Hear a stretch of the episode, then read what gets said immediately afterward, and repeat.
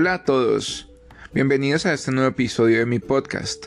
Mi nombre es Andrés Cruz de English Solutions y el día de hoy vamos a hablar sobre el año bisiesto. Recuerda que este podcast puedes escucharlo a través de Spotify y en mi canal de YouTube Andrés Cruz English Solutions. También encontrarás este podcast en inglés y en español para que no dejes de practicar. Recuerda activar los subtítulos. Hello everyone, welcome to this new episode of my podcast. My name is Andres Cruz from English Solutions, and today we're going to talk about the leap year. Remember that you can listen to this podcast on Spotify and on my YouTube channel, Andres Cruz English Solutions. You will also find this podcast in English and Spanish, so you can keep practicing. Remember to activate the subtitles. Let's start. Leap year. What is it? Why does it exist? And when will the next one be? A leap year corresponds to a year with 366 days instead of the usual 365 that are regularly counted in the calendar. In the leap year, the month of February has 29 days and is an event that usually occurs every four years. Año bisiesto. ¿Qué es? ¿Por qué existe y cuándo será el próximo? Un año bisiesto corresponde a un año con 366 días en vez de los acostumbrados 365 que se encuentran regularmente en el calendario. En un año bisiesto el mes de febrero tiene 29 días y es un evento que suele ocurrir cada cuatro años. When will the next leap year be? Leap years occur in a period of four years and are counted in even numbers. For example, the last leap year occurred in the year 2020. Likewise, 2024 will be a leap year.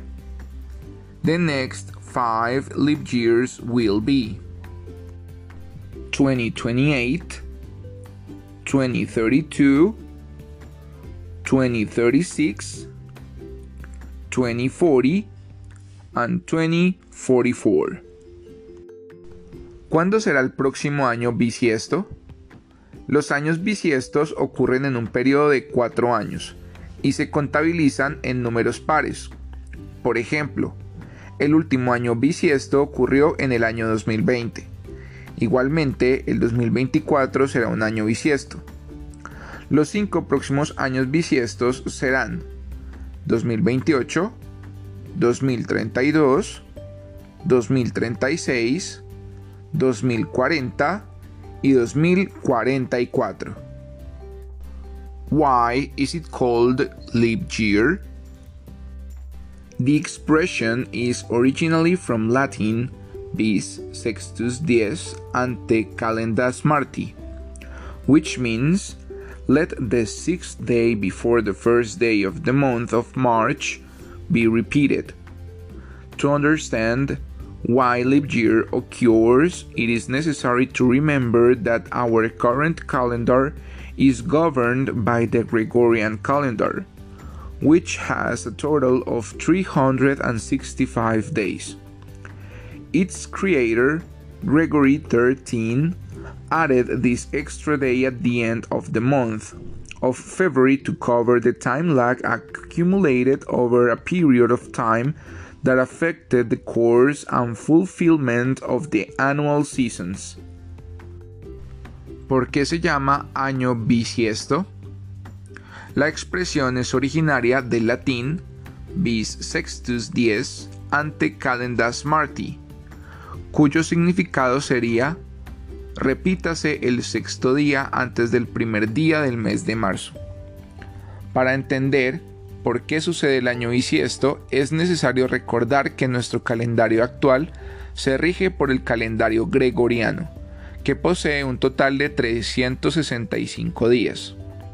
Su creador, Gregorio XIII, agregó este día al final del mes de febrero para cubrir el desfase de horas acumuladas durante un periodo de tiempo y que afectaban el curso y cumplimiento de las estaciones anuales. Why do leap years exist?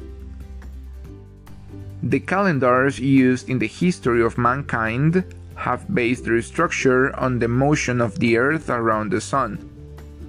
For our Earth to complete its return to the Sun, it must rotate 365.24219 times during its entire orbit. This translates into a total of 365 days with 5 hours 48 minutes and 56 seconds.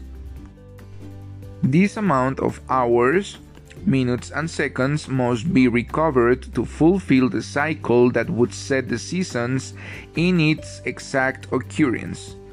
Therefore, for three years we count only 365 days. And in the fourth year, these accumulated hours are recovered, resulting in one more day, February 29th. ¿Por qué existen los años bisiestos? Los calendarios usados en la historia de la humanidad han basado su estructura en el movimiento de la Tierra alrededor del Sol. Para que nuestra Tierra complete su vuelta al astro, debe rotar 365.24219 veces durante toda su órbita. Esto se traduce a un total de 365 días con 5 horas, 48 minutos y 56 segundos. Esta cantidad de horas, minutos y segundos debe recuperarse para cumplir el ciclo que fijaría las estaciones en su ocurrencia exacta. Por ello, durante tres años contamos solo 365 días, y en el cuarto año se recupera este acumulado de horas, que resultan en un día más, el 29 de febrero. What would happen if this additional day were not added?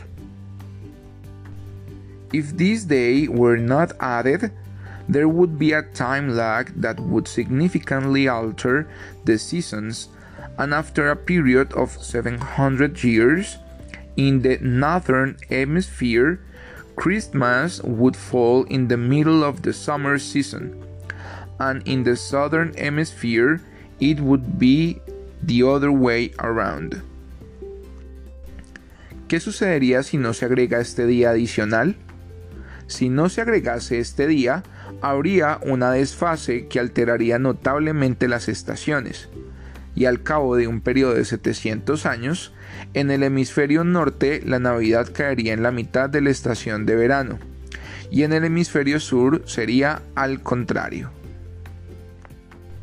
If you liked this podcast, don't forget to like it, subscribe, and share it with that person who is learning English. See you next Monday. Si este podcast te ha gustado, no olvides darle al botón de me gusta, suscribirte y compartirlo con esa persona que está aprendiendo inglés.